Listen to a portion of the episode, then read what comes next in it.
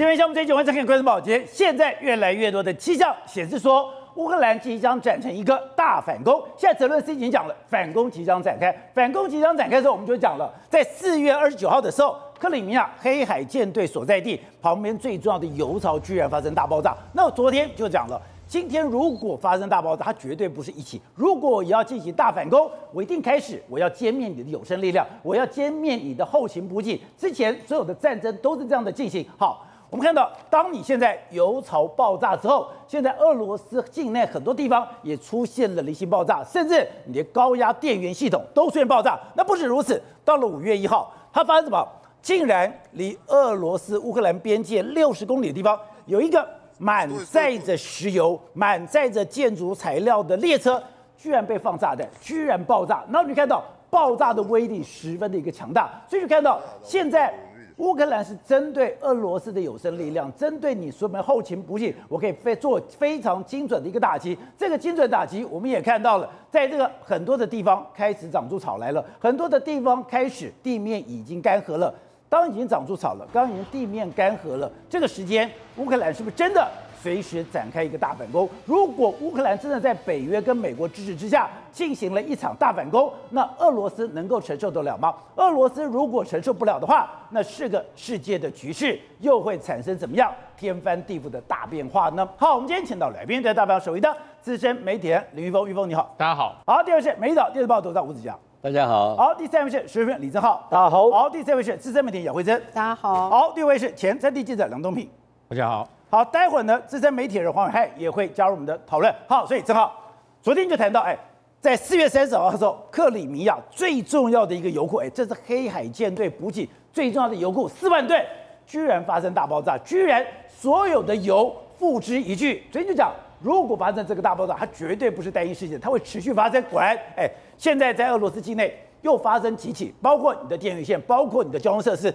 更夸张的是，哎，居然一个满载石油木材的列车，居然被放炸弹了。对，没有错。克里米亚塞凡堡被炸之后呢，我们就说。乌克兰一定要把俄罗斯的有生力量全部都炸掉，对不对？现在看到这也很夸张啊！这是在布良斯克州，布良斯克州在在乌东战场的中间左右，竟然有这个所谓的火车哦！哎，这个火车竟然看到一半，竟然铁轨的部分发生爆炸，然后整个铁轨被埋炸弹，对，铁轨被埋炸弹，然后整个火车就翻覆倒闭啊！所以有人跑到俄罗斯的境内，有人去做这个破坏，有人去炸铁轨，这是标准的特种作战，而且这里面呢有四辆四节车厢装的是油。油料啊，另外是建筑材料，这个建筑材料应该就是要送到乌东前线的防御工事啊，所以这一整列火车里面，你可以看到全部都应该是送到乌东战场的物资，拍谁？车子被炸翻了，现在完全被炸翻了，而且油料全部被炸掉。换句话说，对于乌克兰来说，在其进行反攻前夕的特种作战。就是要为反攻这些去做打底嘛。对。除了五月一号发生这件事情之外呢，俄罗斯布良斯克村庄啊也发生不明的爆炸。哦。这个不明的爆炸呢是这个军火库的爆炸。你看到在晚上的时候发生这个爆炸，这个爆炸就我们了解里面有放大量的军火弹药，结果呢莫名其妙产生了爆炸。里面有军火弹药。对，里面有军火弹药。这在一个非常偏僻的小村庄，谁知道这里面有军火弹药啊？当然就是所谓的情报战跟特种敌后作战嘛，而且甚至有所谓的圣彼得堡以南哦，也很奇怪，这是个非常荒诞的村哦，圣彼得堡以南五十公里的苏萨尼诺村哦，这村哦其实什么东西都没有，可是有座高压电塔。这个高压电塔莫名其妙就倒掉了，这个打掉，这个就就在这边，在这边，这个这个这边就倒掉。对，而且这个倒掉高压电塔呢，哎，听说是整个中招的什么节点电塔，就是我们常讲嘛，我们常停电，我们就知道嘛，你如果这个节点只要一倒。整个电网会跟着一起 shut down 掉。台湾的八一七大停电就是电网出问题了。对，就在中台湾南投这边的电网倒下来之后，整个北部电网都出问题嘛。所以你可以看到，现在我刚刚讲从火车出轨，从村庄的弹药库爆炸，从电网这个所谓的被炸掉，就知道俄乌克兰呢是在有计划去瘫痪整个俄罗斯的后勤系统嘛。而且除此之外呢，在整个巴赫姆特的作战呢，哎，坦白讲也是非常非常的可怕。哎，我们现在给大家看这个画面是什么？巴赫姆特的乌克兰士兵呐、啊，我不知道你看到什么东西，我看到那个草地长那个泥巴地长草了，这东西呢，很多军事专家一看到就说放晴的嘛，你看这个天气，我们之前看到巴赫穆特的这影像，地上都是烂泥巴，当时刚刚讲的，你连坦克车要行进都非常的困难，甚至还有一个等于说深度极稀的这个滩一滩水，就水没了。地干了，草长出来了。是，导播，我们待会来看这个画面，因为其实对于这个画面，其实对于很多人来说，可能只是看这种他们作战的画面，对不对？可其实你仔细看这个天空，这天空是万里无云，对不对？对表示气候是炎热干燥的，而且地上的地表变硬了，而且我们看到草皮，所以换句话说，整个所谓的泥将军哦，在此时此刻也已经开始离开了。你说雨季过了，雨季过，所以我们之前讲嘛，天气预报不是说很准吗？五月一号最后一场大雨之后，五月二号天气要干了嘛，所以现在你看。这遍地哦，都是类似这种干的，长草了，长草了嘛。那巴赫姆特现在是这样的，我们看到非常多乌克兰在反攻过程中呢，有非常多的 JDAMER 的炸弹。这 JDAMER 炸弹是美军刚给他们的，他们叫什么？小口径的精确炸弹的。对，这个就我们看到这个小口径精确炸弹，这个炸弹多好用。这美军在后来军援给乌克兰哦，乌克兰的飞机哦，基本上只需要负责把这个飞弹丢出去。丢出去之后，他会自己去找目标，他自己去找目标，而且他们飞弹跟飞弹中间还有互相沟通的过程，所以他们可以减少战损率。对，它射程呢高达七十公里左右。换句话说呢，他在乌克兰现在在整个巴赫穆特前线大量使用这样炸弹去炸什么？它的弹药库啊！所以你对于他们来说，就苏联飞机没关系，我只要负责把它弹出去之后呢，有美军的雷达，你看它它它其实不是射出去，它只是弹出去哦。然后它自己会去找目标，透过标的往目标走。因为它可怕的是，哎，第一个它自己有寻标器，第二个是。它是被美国卫星导引的，对，美国卫星会不断导引它，不断导引它，甚至包含无人机、镭射标定都可以帮它标定。标定后呢，里面大概有两千磅级的弹头呢，可以做所谓钻地弹之用啊。所以现在乌克兰呢，也大量在整个巴赫姆特的前线呢。做类似这样的动作，所以是非常非常这个这个这个精确的。难怪巴赫穆特现在俄罗斯已经确定他拿不下来了。对，巴赫姆特现在不要讲拿下来，能守住就投降。这个就是我们看到 JDAM 的这种小直径炸弹的状况。对，甚至呢，我们给大家看乌克兰军队第三突击旅、第二突击旅哦，在这个壕沟战里面的作战了。对他们来说，现在就是要尽可能把这个所所谓的这个。这地表的都扫荡嘛，对，所以这个时候是特种部队。他们特种部队，你看，哎，一片绿油油，对不对？直接跳到乌克兰的壕沟里面，啊，俄罗斯的壕沟里面开始去做扫荡的动作啊。那基本上他们敢这样去做扫荡，原因什么？上面都有无人机在帮他看呐、啊，前面有没有人？对，前面有没有人？拐弯有没有人？这个有没有转角？有没有藏敌军？无人机都会帮他们看好的。所以现在乌克兰他们做这个壕沟战的时候，其实你你你仔细看哦，他们前进的动作是没有犹豫的，对，也没有在搜索，因为前面已经有无人机帮。你把，你说我该怎么走，我该怎么停，我该什么时候丢手榴弹，你都已经有人把图把帮你把它开好了嘛？甚至他们对我来说比较担心，就是类似房间类的要小心一点，对，否则你只要看得到，原则上都没问题。另外呢，我们不是美国啊，西方在给乌克兰非常多的坦克吗？对，不对？现在这种坦克使用方式也已经公开了哈，有坦克就定位了，对他们坦克就定位，他们做所谓叫做强弱配，什么意思呢？比如以美国的 M2A2 坦克再说呢为为例呢。他做所谓的主战坦克，旁边可能跟苏联制的坦克来去做搭配。那这个因为 M2A2T 的这个坦克呢 M2A2 坦克呢，对于整个战场的感知哦是非常非常灵敏的，所以哪里有敌人，哪里有这个需要标定的，就有这种主战坦克来去做标的。其他冲锋陷阵的苏联制的坦克来去做配合。对，所以现在这些东西呢，对乌克兰来说也非常非常熟悉哦。所以不管是指游击战，不管是坦克战，或者是我们刚刚讲的这种小口径的直击炸弹哦。乌克兰都用的非常非常熟悉啊！以前我们坦克军，我们装甲兵去租去去吧，去蹂躏战场的。是，所以说你看啊，对于乌克兰来说，它蹂躏战场原因就是因为。因为地表已经干涸了，已经可以往前走了，而且整个战探在战场的感知、战场的管理，对，都是几乎是全透明化嘛。那我们现在怎么看到？哎，连空军都出来了。因为现在乌克兰的空军呢，对他们来说非常非常简单了。第一个，他用美国给他的 JDAMER 的小口径大炸弹就可以使用。另外一个呢，你说 JDAM 可以在俄罗斯的飞机上发射出去？对，他们说其实只要改弹射器就好，我把飞弹弹出去后，飞弹会自己找目标。甚至呢，美国也有给乌克兰一些就是无导引式的传统炸弹，它可以对地轰炸，也很方便哦。所以现在乌克兰等于是陆军跟空军哦是齐发的哦，他们在整个战场上的优势是非常非常大的。那很多就会问俄罗斯怎么办？俄罗斯现在真的只能固守啊。我给大家看乌克罗斯挖一个超级长的壕沟啊，这个壕沟哎七十二公里长的壕沟，七十二公里。这七十二，就我们现在看到这个画面，七十二公里长的壕沟。非常非常夸张啊！为什么呢？因为俄罗斯很担心乌克兰做出所谓闪电战，对不对？所以你看，哎，我看这个就懂了。他为什么那个列车上面要装石油？为什么那个列车上要装木材？因为我我要大量的挖壕沟，哎，我是做工事用的。是整个俄罗斯占领区啊，竟然有三分之一以上地方已经挖了这个壕沟啊！哎，这个壕沟很像二战时期那时候的状况，对不对？可问题是到那时候大家是直接绕过壕沟去打你嘛，所以到底能不能用起也不知道。可瓦格纳佣兵团的领导人哦，现在呢还断不断的求援呐。他到现在你看他还拍影片跟大家跟跟国际社会讲，我现在拿到弹药只有我需要的十趴到十五趴。他说瓦格纳佣兵团，你看他说里面几乎你看空的，没有什么东西。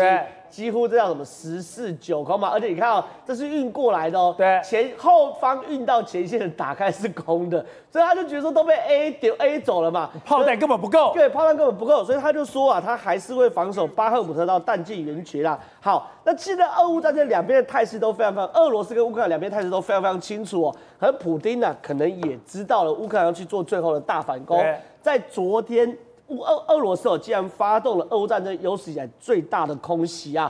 普丁，俄罗斯也空袭了。对，普丁出动了图一六零的战略轰炸机三架，还有图九五 MS 的轰炸机的二十架，总共二十三架次的这个轰炸机，你知道丢了多少枚导弹？丢了三百枚导弹。这三百枚导弹呢，再来导播带我来看呢，这个是 NASA 的火警预示系统啊，因为现在用这种 NASA 来看火警的，对，其实呢就在看哪里有爆炸，对不对？其实你看，同一时间，乌克兰境内不管乌东、乌西哦，密密麻麻的这种红点，红点都是红点都是轰炸，它在轰炸什么？也在轰炸乌克兰的弹药跟有生战力嘛。所以目前不知道乌克兰在这样的轰炸中到底损失了多少。可是如果也被俄罗斯逮到你的弹药库、你的火药库或者你的军火库，被逮到、被轰炸的话，对乌克兰来说得不偿失嘛。所以两边到底什么时候决战呢？真的，你看完整个态势后，就知道近在咫尺。好，董事长，真的像瓦格纳佣兵团的这个负责人讲的，五月十五号一定会有大反攻吗？你昨天看到了在克里米亚塞芬堡的这个油库被爆炸的时候，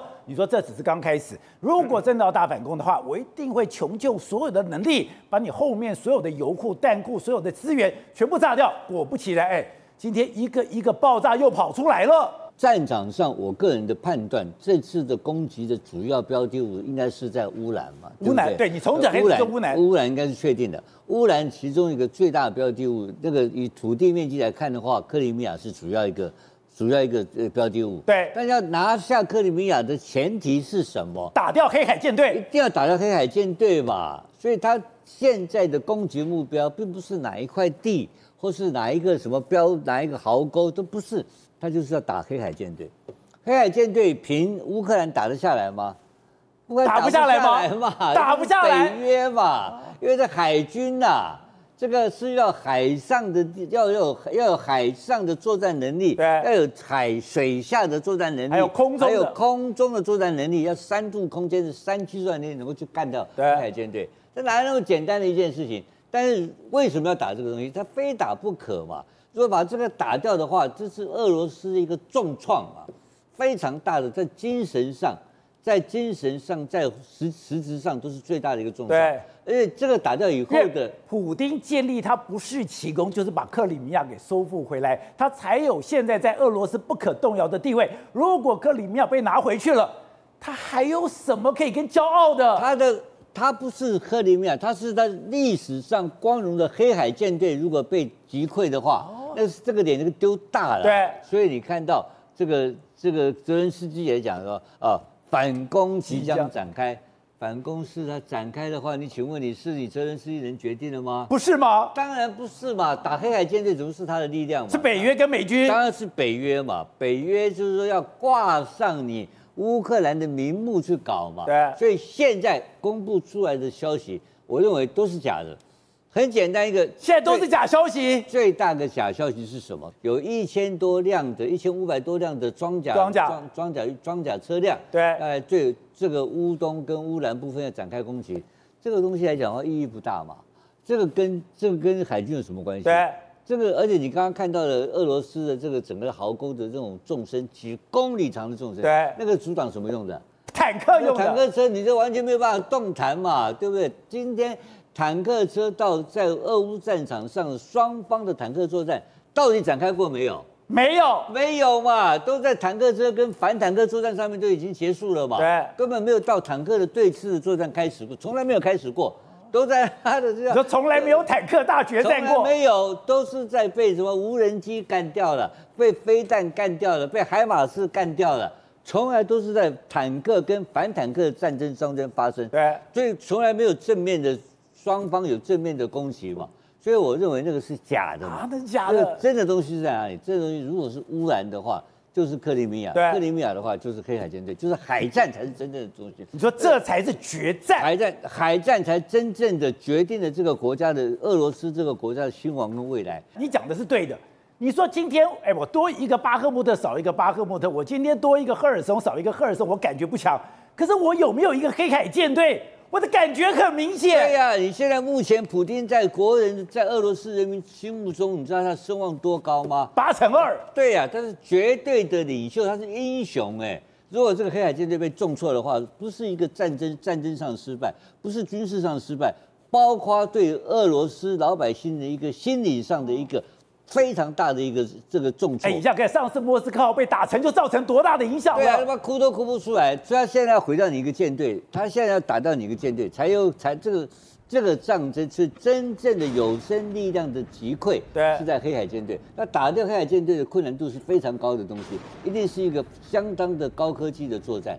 那这个相当高科技作战，难怪在淮海战役的时候把张灵甫的七十二师干掉，你就打不下去了。是吧？你看看他现在为什么有很多怪怪消息说，哎，现在在开始征求国际的 F 十六的飞虎队。对啊，这是什么话嘛？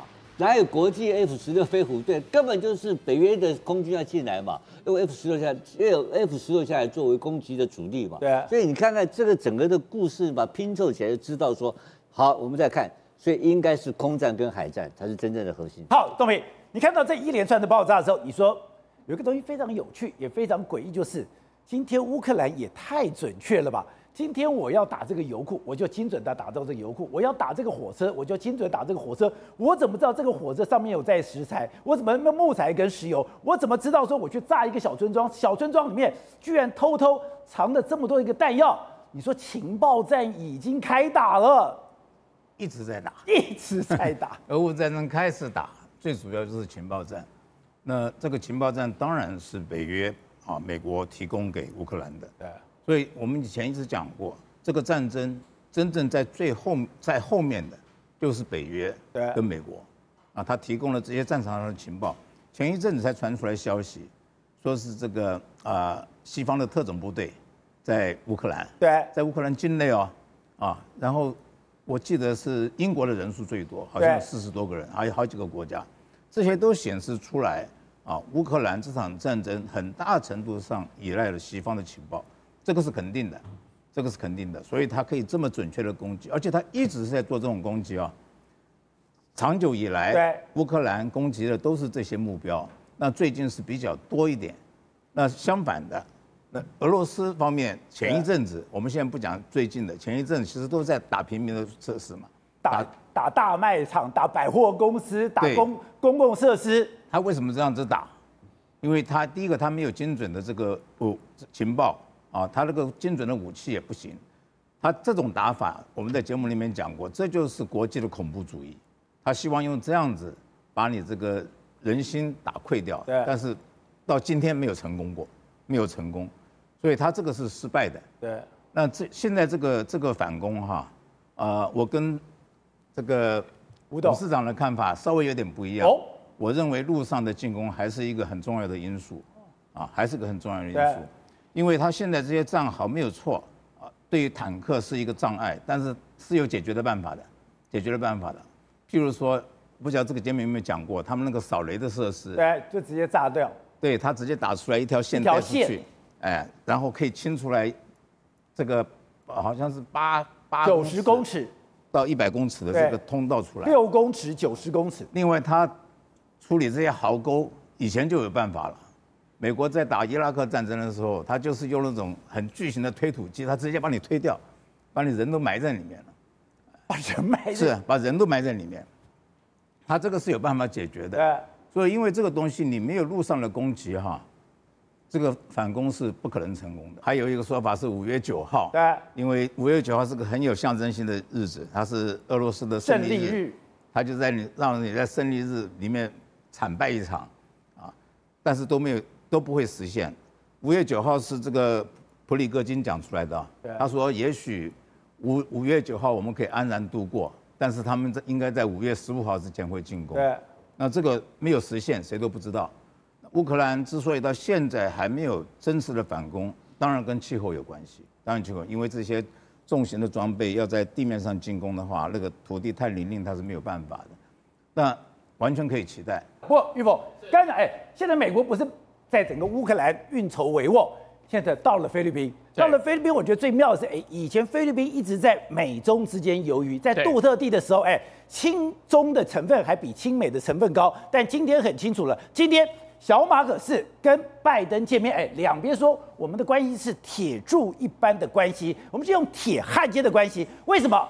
因为中国他把韩国惹毛了，把日本惹毛了，把台湾惹毛了，现在把菲律宾惹毛了。把菲律宾惹毛之后，现在美国可以堂而皇之踢正步。去帮菲律宾了。对，其实这一次的话，美国跟菲律宾已经正式结盟了。他们用一个铁柱、铁一般的一个关系。我们先来看一下肩并肩。其实肩并肩在过去以来已经弄了十几年了，但这一次特别不一样。除了他万里运兵、千里运船之外呢，他全部这个人员加到了一倍，到一万多的一个人员来。然后另外来讲的话，就是军机。军机是一个很重要、很特别的东西。你一起来进行一个军演的时候，你军机的起降，你的那个 coding 要一模一样。所以等于说，美国跟菲律宾已经合在一起了，已经完全融合在一起了。coding 是一样的，coding 是一样的。而且你看一下，这是一个空照图，这个密密麻麻、密密麻麻，就是它的起飞降落、起飞降落。当你把它弄成一个热力图来看的时候，你看在菲律宾这边，几乎整个它的起飞降落已经完全把它给涵盖住了。所以呢，你看哦，现在菲律宾已经不是过去来运补美军了，对，美军已经把自己当自己家了。而且这一次的大超兵，包括了 C 幺两，还有 UC 幺两，还有过去来讲到 C 幺三洞，总共七十六台的均价，对，然后呢，一天起降八次。一天起降八次，哎，所以呢，他现在不是说一般的肩并肩的一个操练，他已经把它当成是自己的一个基地来做一个演习了。我们现在在讲说肩并肩的军演，你可能感觉不到，或者肩并肩的军演，你觉得我就是提枪快跑前进。可从这一张图可以看到，在菲律宾的上空，刚刚讲这是飞机起降的热力图，哎，报代表。上面密密麻麻的都是美国的军机，对，已经都在美国军机。但这个一个美港的重点就是说，之前杜特地比较靠近中方，但现在呢，你看哦，他已经把自家的大门、自家的后院打开，让美军这样子频繁的起落。那这个情况就代表说呢，他已经完全接受美国的一个保护了。所以现在菲律宾呢，已经没有选择了，菲律宾就是在亚洲的美国队。好，那我们这边不讲。这有一个中国的海军船，他要什么？他要去挤压菲律宾的海军船，等于我要以大欺小，当时让菲律宾非常的生气。可是美国现在讲了，哎，美国就是说，你看到这件事情说，我们现在已经坚定的站在菲律宾这个地方，我们要维护菲律宾在南海所有的一个主权，甚至你未来这些运补。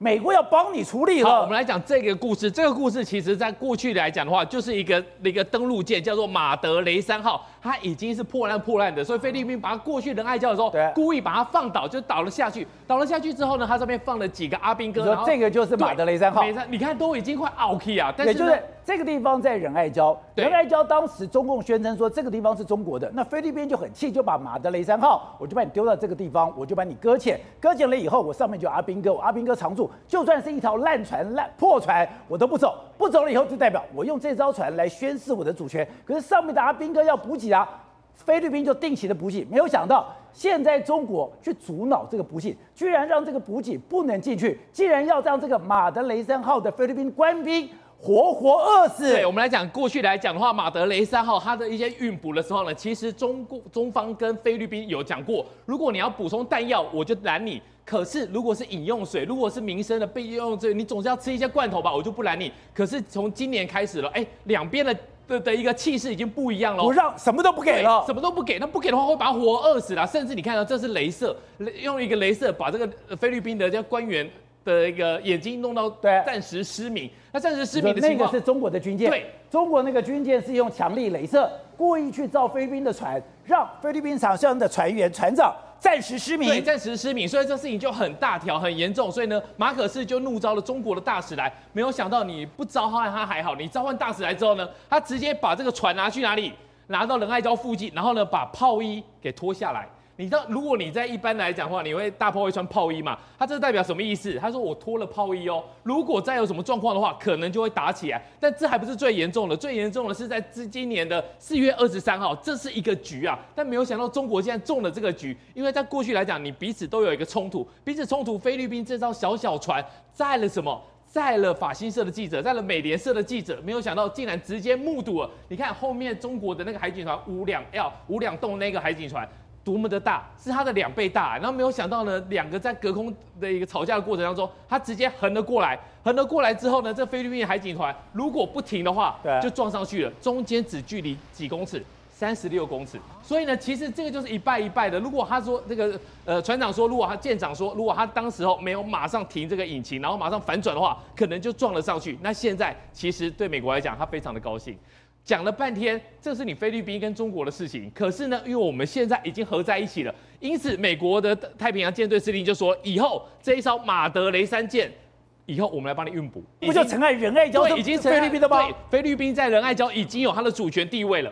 而且，我们先看这画面，法国不是已经没事了吗？法国不是已经平息了吗？怎么法国现在又打起来了？而且是五一劳动节，竟然有多达七十万人法国人走上街头啊！然后你看。这一波的一个抗争活动，遍及到呃巴黎，然后还有里昂这些大城市里面，总共大概有一百九十几个警察受伤，两不逮捕了两百九十几个抗议的民众哦。那很可怕的一件事情是，现在完全没有这个抗议的浪潮，完全没有停歇的迹象，反而越来越大，越来越大。因为他们认为哦，马克宏对于他们现在法国人所遭受到经济上的一个困难哦，毫无感觉啊，他们认。为马克宏，你就是一个贵族，你完全不知道我们平民老百姓其实每天都生活在哦、呃，可能没有饭吃，或者即将要沦落变成是街呃街友的一个状况。有这么严重吗？真的，因为他们现在认为说，比如说这么多的人走上街头，他们就说，哎，现在已经不只是年金改革，好像我要多做两年的问题。现在是因为包括物价，包括能源价格高涨，我的那个那个每天赚的钱都已经不够生活了。所以你看这个冲突越来越大，而且呢，你看到这个警察也都。上街，那警察其实逮捕的这些人，有的哎，很多是白发苍苍的老人哦。他们那些老人就说，如果年轻人一改下去的话，我现在日子只会越过。你现在会以为是战争街头，没有哎。他是在巴黎耶，烟雾，满天都是烟雾哎。然后他们就说，这一次的走上街头抗议的人，竟然已经是去年多达七倍之多。而且你现在看到有没有一批人，全部都穿黑衣服，他们都穿黑衣服，他们是一一群的人哦。他们就说，他们这叫黑群。那数百名黑群人，其实他们就有点像是比较激进派的。那激进派就是他们会对警察采取一些，比如说丢一些像是汽油弹，对，或者是去放火烧车这样子的情况。所以你看。呃，整个法国的街头上到处充满这样子的景象哦。他们就说身上还着火了，着火了，而且你知道吗？他们说现在警察也因为他们这个激烈的抗争运动，所以警察也抓狂了。所以警察连白发苍苍的那种示威的抗议者，也都这样子棍棒齐齐发哦，就把他打得半死。所以你就知道说，现在对于呃法国人来讲，这大概是他们呃在两千年以来很少见的这样子的一个激烈的画面。你看那个是白头发老人家有没有？对，白头发。老人家也是这样被拖在地上打。那你看，他们现在已经开始在烧他们的一些车子，然后开始甚至有可能会抢劫他们一些的那个豪华奢呃奢侈品的店。那这样的动作越来越激烈，有时候他们会心想说，这真的是我们所生存的一个法国吗？感觉上怎么每一个片刻都像是在战争的一个场景里面。现在法国的工会已经正式哦对马克宏下达两个最后期限，一个是五月三号，就是他们法国啊的，就是宪法委员会啊，要对于这一次的年金改革进行相关的一个裁决啊。另外一个就是六月八号，如果六月八号这个年改还是要被列为是一个议程的话，他们不排除发动更大规模的一个抗争活动。然后也有一些呃，就是法国人对于这样子每天哦打杀，然后甚至是逮捕这样的画面习以为常，甚至在旁边吃汉堡，看着这样的场景在发生。